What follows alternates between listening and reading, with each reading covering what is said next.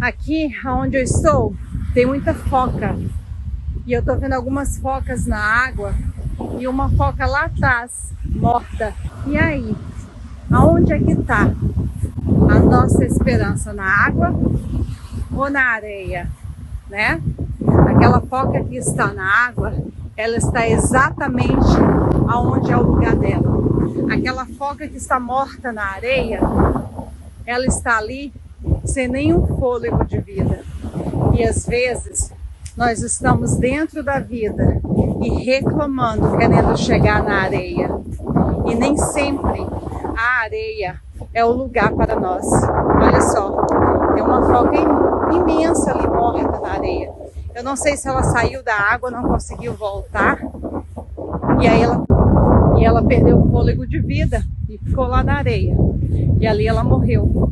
E aí a gente olha na água, a gente vê as suas companheiras lá na água. A minha pergunta para você é aonde é que está o seu coração? Aonde está a sua mente? Você está na água, sendo hidratada e está reclamando, querendo ir para a areia, achando que ali é um lugar seguro? Pense bem, reflete bem, porque nem sempre o lugar para onde você quer ir é o lugar mais seguro para você.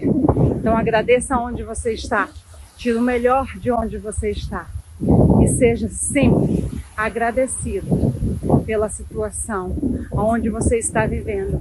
E se precisar melhorar, sim, se mova.